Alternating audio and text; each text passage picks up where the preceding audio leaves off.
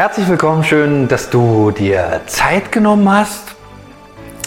Die Bibel besteht aus vielen Geschichten. Gott macht was. Menschen begegnen ganz normal Gott in ihrem Alltag, in ihrem Leben und äh, manchmal ruft Gott wieder heraus und gibt eine ganz neue Perspektive.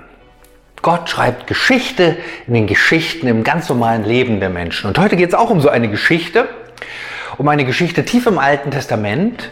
Äh, und wir müssen zurück, äh, ganz weit zurück im Alten Testament bis zu den Richtern. Das heißt also ungefähr vor äh, den Königen sozusagen, also David ist ja bekannt oder Salomo, davor. Wann genau davor ist, bleibt offen, ist dieser Zeitraum möglich. Und da richtet sich der Blick der Bibel auf eine ganz normale Familie. Mann, Frau, zwei Söhne. Und die machen was. Die verlassen ihr Land. Nicht einfach so, weil ihnen langweilig ist, sondern weil sie Hungersnot, Hunger leiden. Sie haben einfach nichts zu essen und sehen in einem anderen Land eine bessere Perspektive für sich. Und sie äh, wohnen in Israel und gehen ins Nachbarland, sozusagen nach Moab. Moab ist, wenn man jetzt von Israel guckt, ist das sozusagen hinterm Toten Meer. Und auch da gab es ja eine gewisse Verbindung über die Vorväter. Ne? Also Abraham hatte Neffen, der hieß Lot. Und Lot hatte wiederum Kinder und ein Kind hieß eben Moab. Da war schon irgendwie der Faden da. Und trotzdem war das eine fremde, eine andere Kultur, anderer Glaube, andere Sprache. Es war alles anders. Und normalerweise war das auch nicht so man verließ eigentlich sein Land nicht. Aber hier war die Not so groß, sie machten das. Sie gingen, nach, gingen dahin und dort etablierten die sich auch, kamen so wieder äh, in die Gänge. Äh, die beiden Jungs heirateten, das heißt ja schon was. Ich verbinde mich mit der Kultur, ich nehme da was auf, ich bin eigentlich aufs Bleiben aus. Und so hätte ich das ja auch schön entwickeln können, weiterführen können, aber macht es nicht. Ähm, der Vater stirbt, Große Katastrophe. Die jungen Männer sterben kurz drauf. Große Katastrophe. Oder sagen wir mal so. Eine größere Katastrophe gab es eigentlich nicht. Also nicht für die, die Mutter, äh, weil sie war jetzt völlig allein, völlig mittellos, äh, völlig rechtlos. Also das war dramatisch. Und irgendwie bekam sie mit, dass äh, in ihrem Heimatland äh, Dinge wieder etwas besser aussehen. Und dann überlegte sie sich, naja, vielleicht äh, gehe ich doch wieder zurück nach Hause. Und diese Frau, um die es hier geht, äh, die in die Fremde gegangen ist, jetzt wieder zurückgeht in ihr Heimatdorf, in ihre Heimatstadt, das ist Naomi. Und die machen sich nur auf den Weg, die äh, drei Frauen. Und unterwegs äh, fängt an, Naomi nachzudenken, was bringt das jetzt, dass die mitgehen, dass die mit mir mitgehen, dass ich sie sozusagen an mein Schicksal kette geradezu. Und dann sagt sie mit eindrücklichen und langen Worten, ihr Schwiegertöchter, ihr müsst zurück, ihr müsst zurück in eure Heimat und da nochmal neu starten. Ihr könnt nochmal neu starten. Ich kann das nicht mehr, sagt die Naomi, ich bin schon zu alt, kann keine Kinder mehr bekommen. Aber ihr könnt es noch. Ihr könnt neu starten, euch neu sozial integrieren. Ihr habt noch eine Zukunft, baut ihr auf. Tränenreiche Verabschiedung. Die eine Tochter macht das auch und die andere macht das nicht. Und vorher, da sagt noch sehr dringend, sehr dringend die Naomi sagt, nein, geht nicht mit mir, meine Töchter. Mein bitteres Leid ist noch zu schwer, noch schwerer für mich als für euch, denn der Herr selbst hat es über mich gebracht. Also bringt es sogar mit Gott in Verbindung, ihr Leid. Weil außerhalb, also Gott ist ja für alles zuständig und so sieht sie auch ihr, ganzen, ihr ganzes Leben in diesem, dass Gott da auch dabei ist. Ganz erstaunlich. Ne? Es ist nicht, Gott macht nicht nur das Gute, sondern Gott macht hier alles. Und dann passiert was ganz Erstaunliches. Der eine geht, ne, geht wieder nach Hause, hat doch für sich bestimmt auch eine Perspektive und findet da wieder den Faden. Und eine sagt, und das ist die Ruth, so ist auch das biblische Buch benannt, Buch Ruth, sagt, ich bleibe bei dir. Und sie sagt es mit ganz dramatischen und ganz beinahe klassischen Worten. Und das steht relativ am Anfang im Buch Ruth, noch im ersten Kapitel. Da heißt es, verlange nicht von mir, dass ich dich verlasse und umkehre. Wo du hingehst, dort will ich auch hingehen und wo du lebst, da möchte ich auch leben. Dein Volk ist mein Volk und dein Gott ist mein Gott. Wo du stirbst, da will ich auch sterben und begraben werden. Der Herr soll mich strafen, wenn ich zulasse, dass irgendetwas anderes als der Tod uns trennt. Also ja, geradezu klassische Worte und sehr oft auch bei, äh, oder immer wieder auch bei Trauungen werden die genommen. Allerdings ist ja da eine Hochzeit ja, und hier ist ein Tiefpunkt. Das ist schon nochmal eine andere Dimension, gerade in Tiefpunkten sowas zu sagen. Und schade, dass die Bibel jetzt nicht mehr erklärt, sagt, ja, aber gerade die Schwiegertochter, die hat da auch was bei der Naomi gesehen, wie die glauben, wie die leben, welche Hoffnung die haben. Alles nicht gesagt. Es ist einfach nur so ein Blick, ein kleiner Blick in eine Familie, das ganz normale Alltägliche. Aber diese Entscheidung fällt natürlich nicht vom Himmel, das ist klar, sondern ich sowas sage, dass ich mich voll hingebe mit meiner ganzen Person an eine andere Person. Also das ähm, war keine spontane Entscheidung, weil es ja auch was heißt. Ne? Die soziale Zukunft war unklar, finanziell war das nicht eindeutig, wie das wird. Eher, eher ein Leben in Armut am Rand der Gesellschaft. Und ich finde es so faszinierend, dass sie so sagt, also nicht nur, ich bleib bei dir, du bist immer so nett gewesen, ich hab dich lieb irgendwie, sondern dein Volk ist mein Volk. Und ich denke, das wusste sie, dass dieses Volk schon was Besonderes war. Und das hing natürlich mit Gott zusammen. Dein Gott ist mein Gott.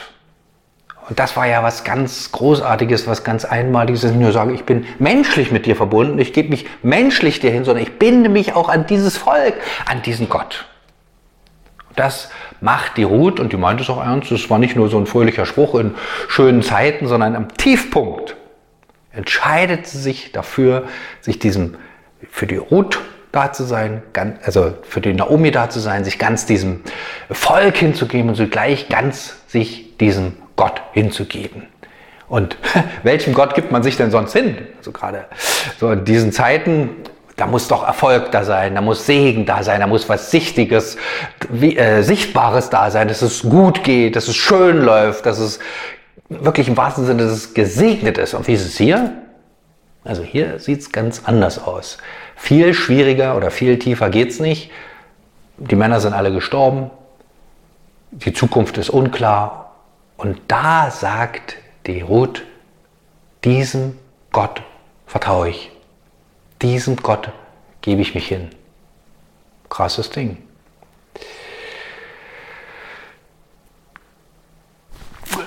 Wie weit überhaupt Ruth da Gott kennengelernt hat, wissen wir nicht. Verrät die Bibel nicht. Wir können es nur vermuten, aber wenn ich mal überlege, würde ich so einen schwergewichtigen Satz sagen. Puh, dir mit dir, mit deinem Gott bis ans Ende des Lebens oder Gott mit dir bis ans Ende des Lebens und darüber hinaus.